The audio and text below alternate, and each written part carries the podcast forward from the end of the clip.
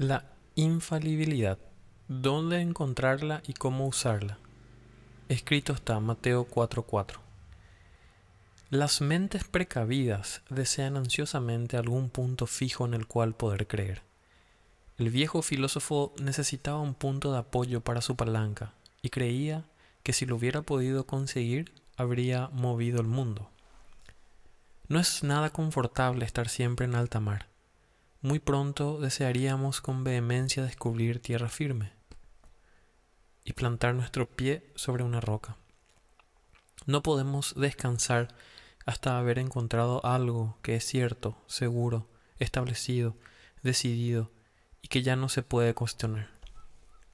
Muchas mentes se han asombrado a la región brumosa del racionalismo y no han visto nada excepto niebla y bruma perpetuas y, temblando por el terrible frío de esas regiones árticas del escepticismo, han anhelado una luz más clara, una guía más cálida, una creencia más tangible. Este anhelo ha conducido a los hombres a extrañas creencias. Satanás, viendo su hambre voraz, los ha llevado a aceptar una piedra por pan. Muchos han sostenido y aún siguen sosteniendo que es posible encontrar el cimiento infalible en el Papa de Roma. No me sorprende que prefieran considerar infalible a un hombre que estar completamente sin una norma de verdad. Sin embargo, es tan monstruoso que los hombres crean en la infalibilidad papal que si ellos mismos no lo manifestaran, nosotros pensaríamos que es muy insultante acusarlos de decir eso que una mente pueda torcerse por medio de alguna contorsión posible es una postura en la que es capaz de aceptar tal creencia. Es uno de los misterios de la humanidad.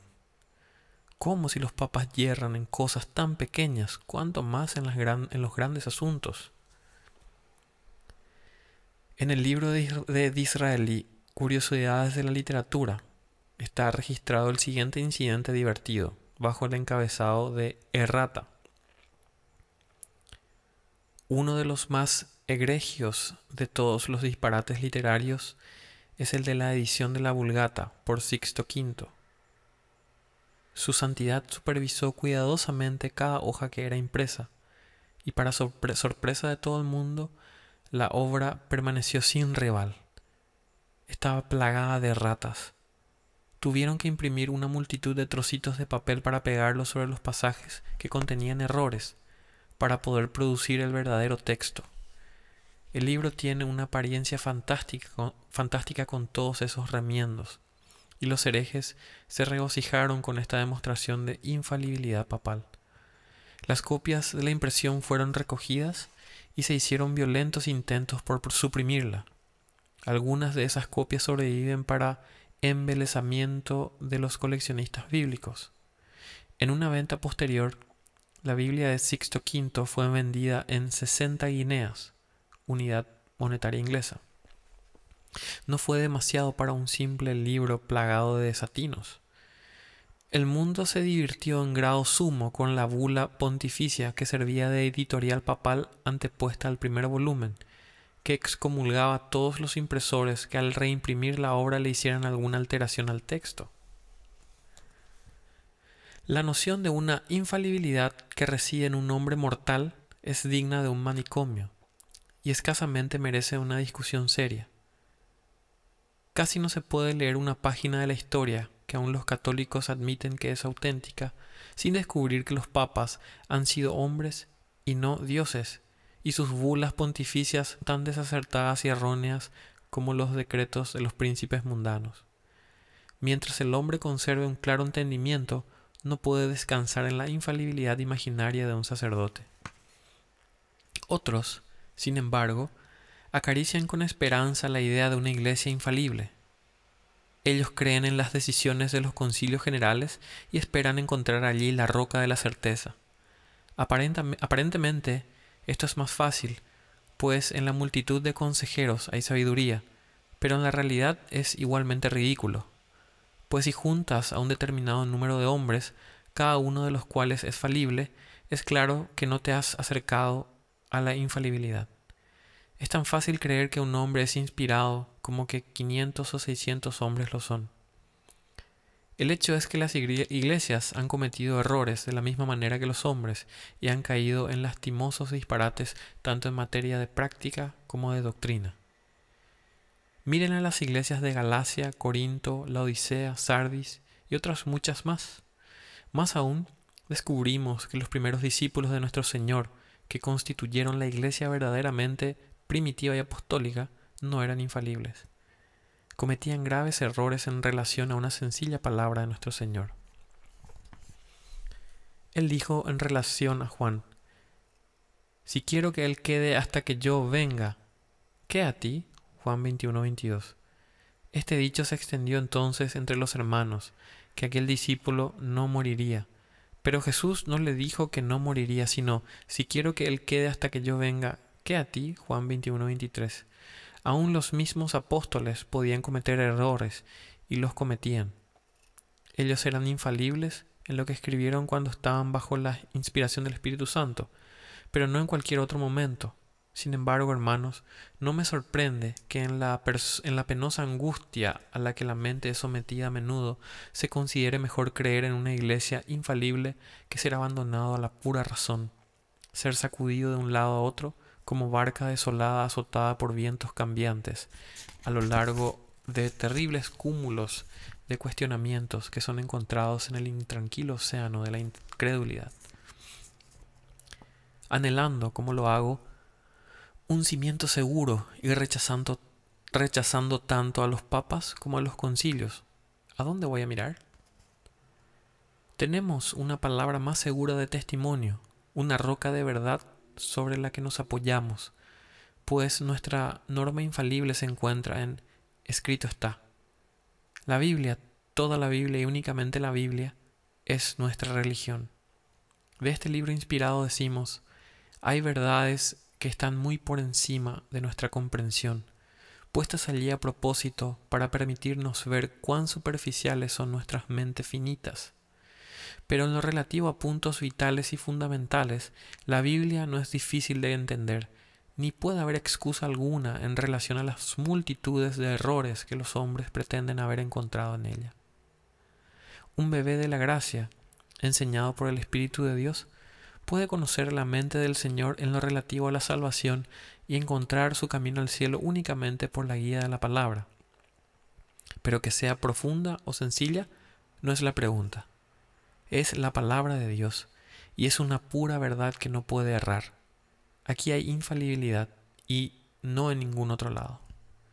Deseo hablar hoy acerca de este libro grandioso e infalible, que es nuestra única corte de apelaciones y deseo hablar especialmente a los jóvenes convertidos que en los últimos días han encontrado al Salvador, pues este libro debe ser usado por ellos como la espada del Espíritu en los conflictos espirituales que los esperan.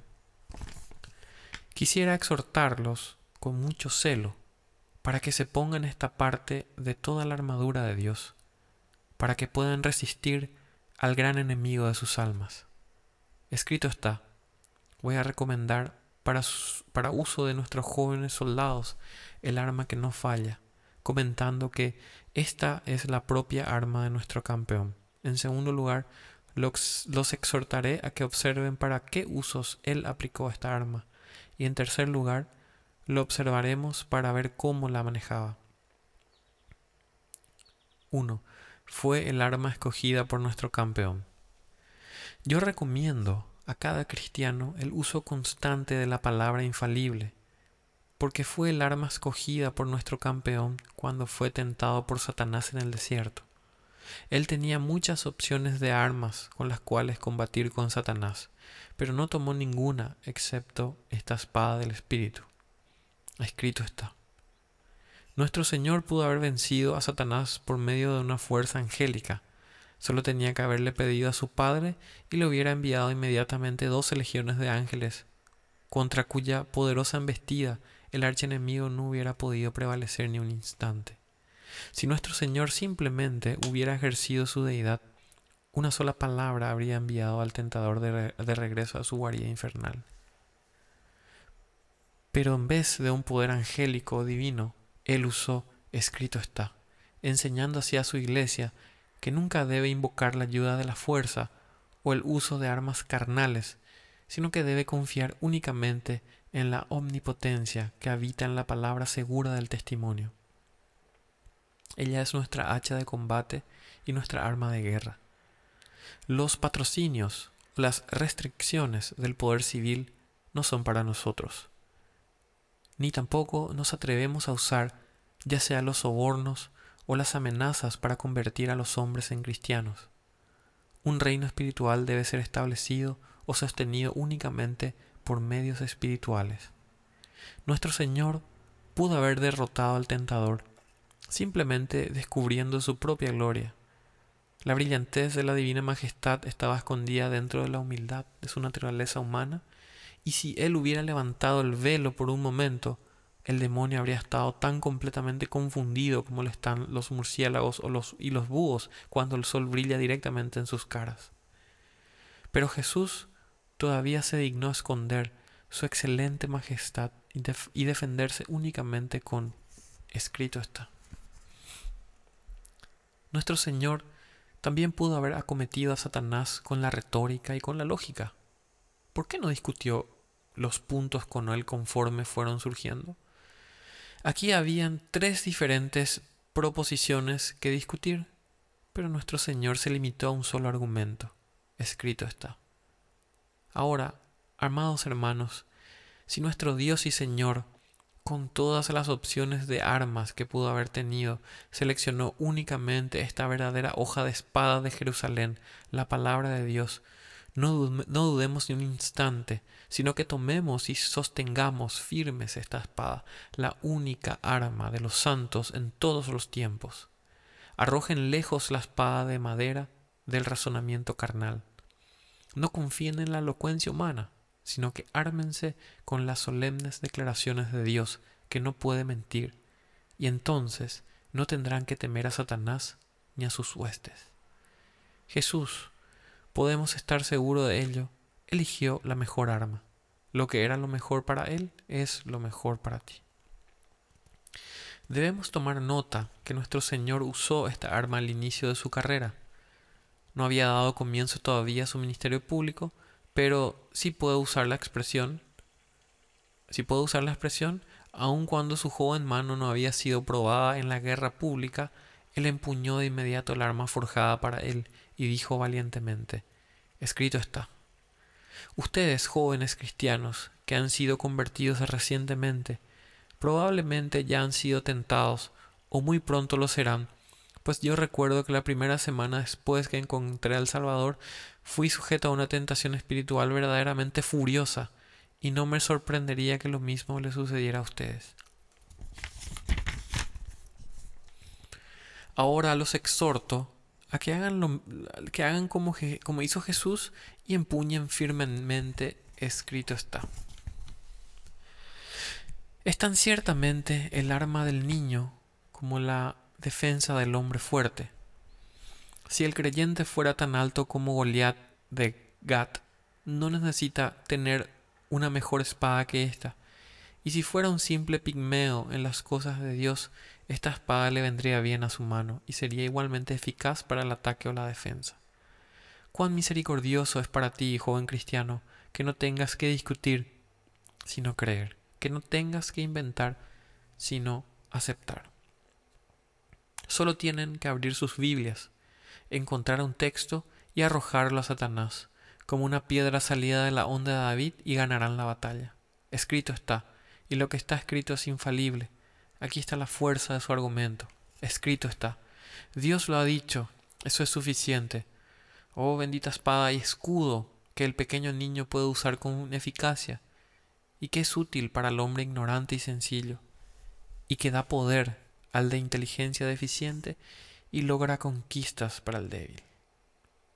Observen a continuación que como Cristo eligió esta arma de entre todas las armas, usándola en su primer conflicto, así también la usó cuando no había ningún hombre cerca.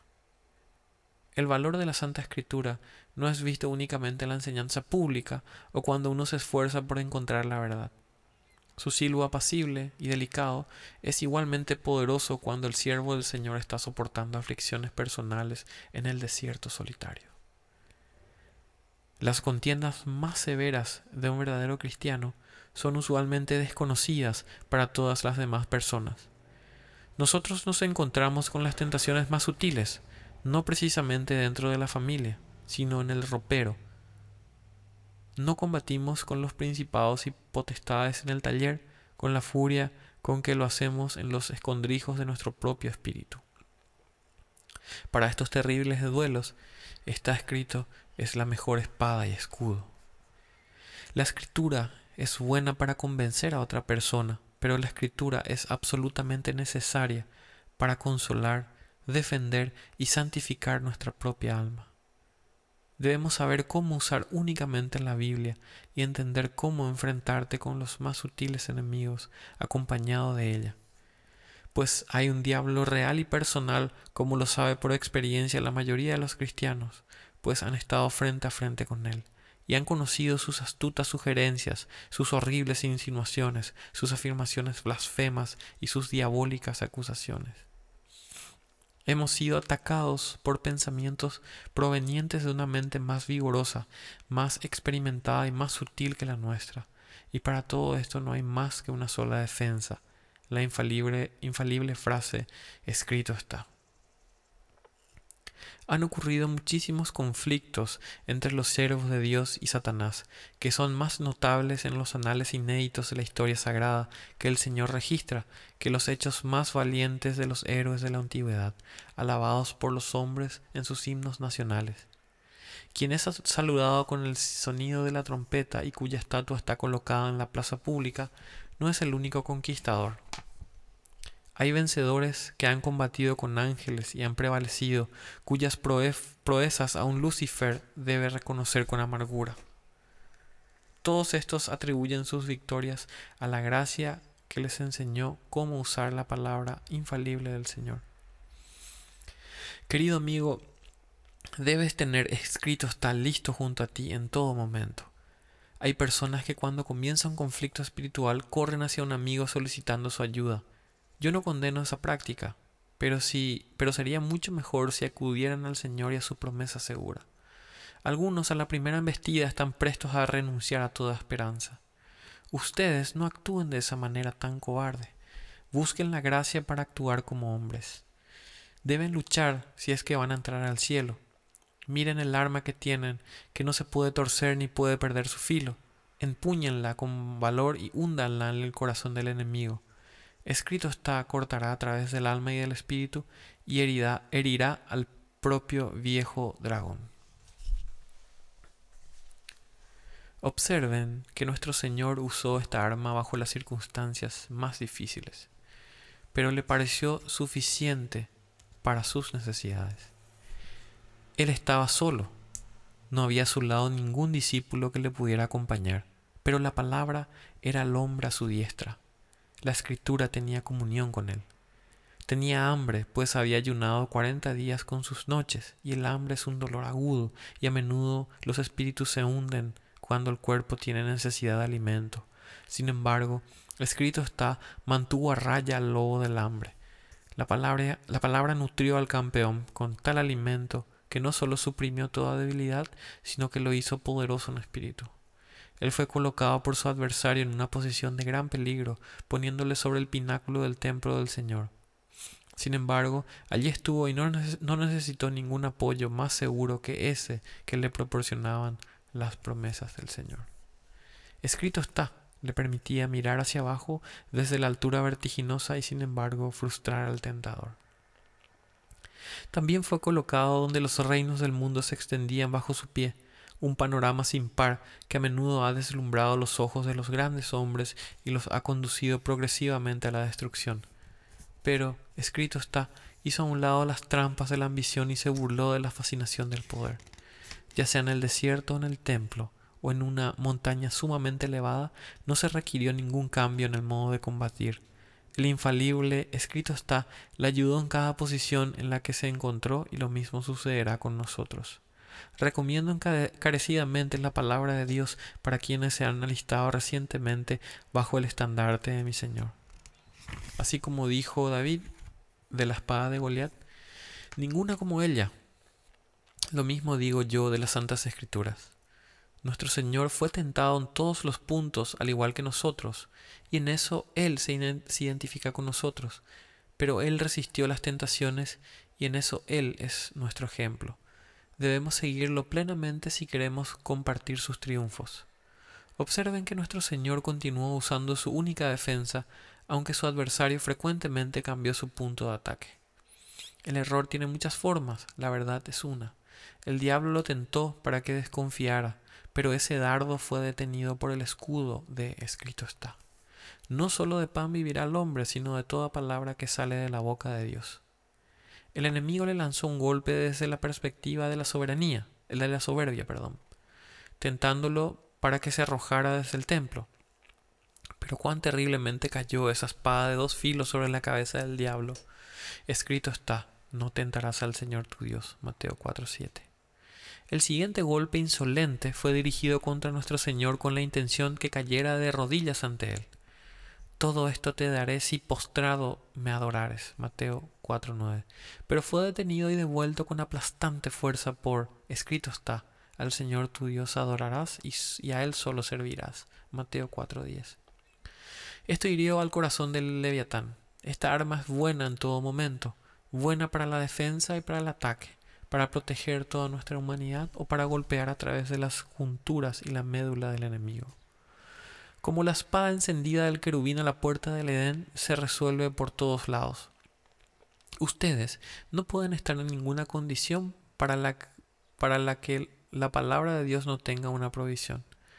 Tiene tantos rostros y ojos como la misma providencia descubrirán que nunca falla en todos los periodos de sus vidas, en todas las circunstancias, independientemente de la compañía en que se encuentren, en todas las pruebas y en medio de todas las dificultades. Si fallara no sería útil en las emergencias, pero su verdad inerrante la vuelve invaluablemente preciosa para los soldados de la cruz. Entonces yo les recomiendo que escondan la palabra de Dios en sus corazones y que reflexionen acerca de ella en sus mentes. La palabra de Cristo mora en abundancia en vosotros en toda sabiduría. Colosenses 3:16. Estén arraigados y cimentados y establecidos en su enseñanza y saturados por su espíritu. Para mí es un intenso gozo escudriñar con diligencia el libro de gracia de mi Padre. Crece en mí diariamente. Fue escrito por inspiración en tiempos antiguos, pero yo he descubierto cuando me alimento de él, que no solo fue inspirado cuando fue escrito, sino que aún es inspirado. No es un simple documento histórico, es una carta recién escrita por la pluma de Dios para mí. No es un sermón que fue predicado una vez, pero que ha terminado, todavía habla. No es una flor marchita arrinconada en un hortus secus, huerto de flores secas, con su belleza nublada y su perfume evaporado, sino que es una flor seca que acaba de surgir en el jardín de Dios, tan fragante y tan hermosa como cuando Él la plantó. Yo no veo a las escrituras como un arpa que fue tocada una vez por unos dedos diestros, pero que ahora cuelga como un recuerdo sobre la pared. No. Es un instrumento de diez cuerdas que todavía está en las manos del trovador, llenando aún el templo del Señor con música divina, de tal manera que quienes tienen oídos para oír se deleitan al escucharla. Las Santas Escrituras es una arpa eolia a través de la cual el viento bendito del Espíritu siempre está soplando y creando música mística, tal que ningún hombre podría oír en ninguna otra parte y ni siquiera oírla ahí, allí menos, allí mismo, perdón, a menos que sus oídos hayan sido abiertos mediante el toque sanador del, del grandioso médico. El Espíritu Santo está en la palabra y es, por tanto, verdad viva. Oh cristianos, estén seguros de esto y por ello hagan ustedes de la palabra su arma acogida para la guerra.